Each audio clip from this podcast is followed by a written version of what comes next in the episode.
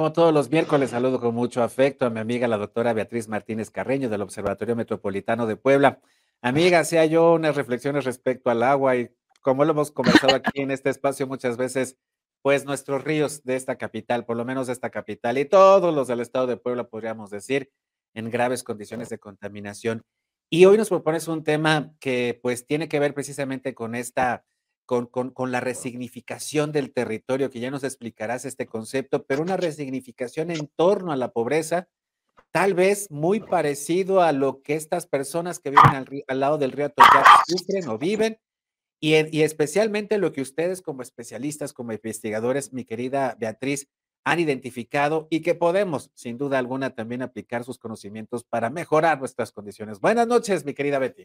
Efectivamente, todos los problemas que vemos en la cotidianidad, pues tienen que ver con el territorio. Ahí es donde podemos o se refleja prácticamente esta desigualdad, sí territorial, pero también tiene que ver con una desigualdad en torno a la pobreza. Es, está muy bien identificado y lo sabemos eh, cotidianamente dónde están en términos municipales, en términos estatales, las zonas más pobres.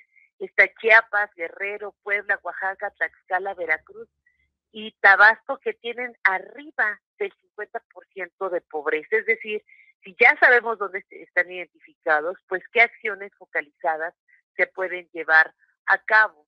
Tú preguntabas qué es la resignificación del territorio, pues se define como la capacidad de otorgar un sentido diferente al pasado a partir de una nueva conceptualización y comprensión del presente, que por supuesto se remonte a las características de una porción específica geográfica que está delimitado, por supuesto, por políticas, por la cultura, por la parte social, económica y física, y que está controlado y gestionado, por supuesto, por una comunidad o una sociedad que está denominada desde hace muchos siglos como polis. La polis es donde nosotros interactuamos y por supuesto tiene que ver con el entorno natural, con dar lugar a los procesos de cambio, pero estos procesos de cambio tienen que ver con una crisis, como insisto en lo que mencionaste del agua, crisis de la tierra y crisis del aire, que pues se ha ido transformando, siendo un elemento central, por supuesto, la construcción de identidad y de las relaciones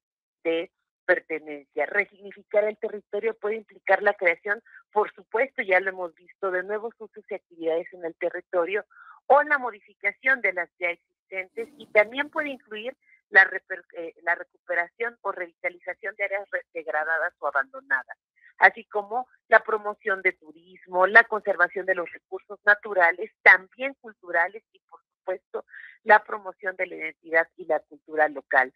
Es decir, si en términos de los datos sabemos que Chiapas, Guerrero, Puebla, Oaxaca, Tlaxcala, Veracruz, Tabasco, Morelos tienen arriba del 50% de pobreza en México, estos datos son el periodo de estudios el 2020 y la publicación fue en el 2021, sí tienen estas condiciones en términos cuantitativos, pero tienen una riqueza cultural, una riqueza natural que se debe de potenciar.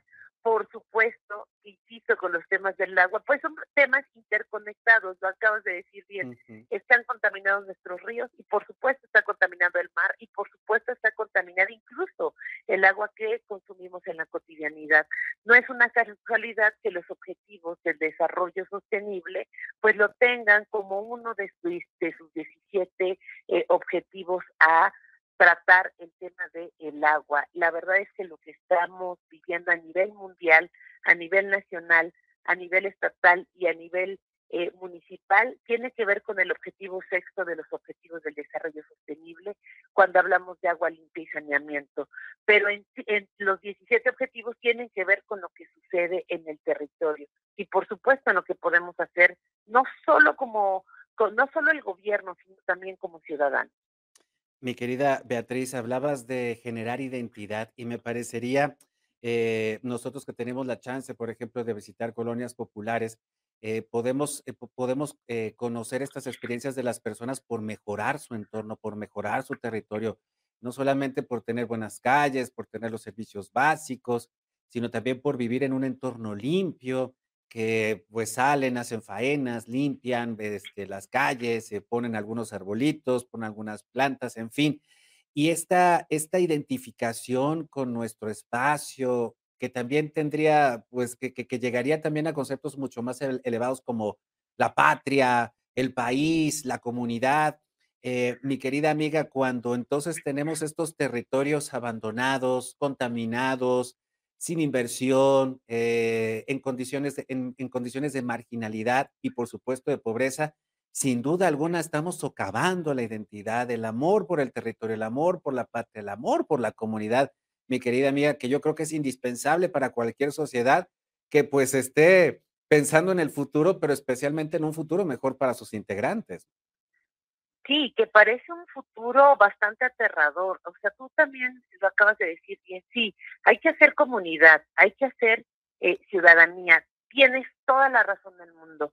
Eh, sectores específicos del municipio de Puebla, por ejemplo, que yo le llamo en términos de investigación unas fracciones socioterritoriales que efectivamente identifican no solo las condiciones económicas o del espacio, sino también las culturales, pues eh, es importante visibilizarlas porque existen, pero de pronto no las queremos mirar, esas cosas buenas que algunos están haciendo y que espero que pronto seamos mucho.